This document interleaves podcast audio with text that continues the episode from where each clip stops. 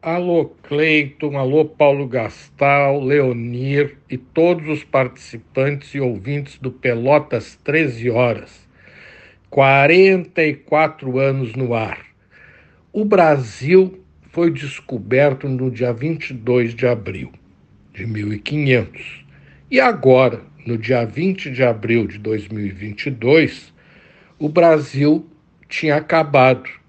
Por quê? Porque o sistema jurídico brasileiro tem um, um sistema chamado Supremo Tribunal Federal, que além de averiguar se as leis são constitucionais ou não, ou se são legais ou ilegais, começou a querer tomar o poder legislativo, legislar e criar novas leis ou deturpar as leis, e também tomar iniciativas do executivo.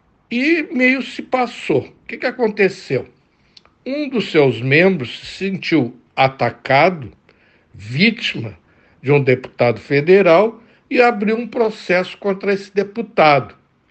Mas a vítima se tornou o promotor do caso e o juiz do caso. Isso não pode. A vítima faz a denúncia, alguém vai denunciar o réu, no caso, alguém vai julgar e levar ao, ao final do processo todo. Não, não teve processo nenhum. Uma única pessoa foi vítima, julgou e fez uma condenação totalmente estapafúrdia, ou seja, cassou o mandato de um deputado federal o que não pode ser feito, só pode caçar o, o, o, mandato de um deputado federal a Câmara dos Deputados.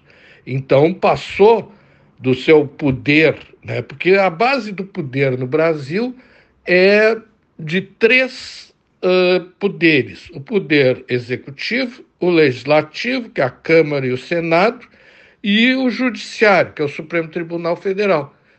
O Supremo Tribunal Federal, chamado STF, quis fazer tudo sozinho. E por quê? Porque o legislativo se calou, se omitiu. O Senado, que teria que julgar as ações dos membros do Supremo Tribunal, é omisso, totalmente omisso, apesar que esses tempos o Renan Calheiros não obedeceu um decreto do Supremo Tribunal e ficou por isso mesmo. Mas atualmente o Senado da República é totalmente omisso. E a Câmara também. Né? O Arthur Lira, que é o presidente da Câmara, mandou uma carta ao Supremo perguntando se não era possível manter um direito constitucional da própria Câmara, que só ela que pode julgar os seus membros. Então ele está pedindo para o Supremo o que, que ele pode fazer. Quem diz isso é a Constituição.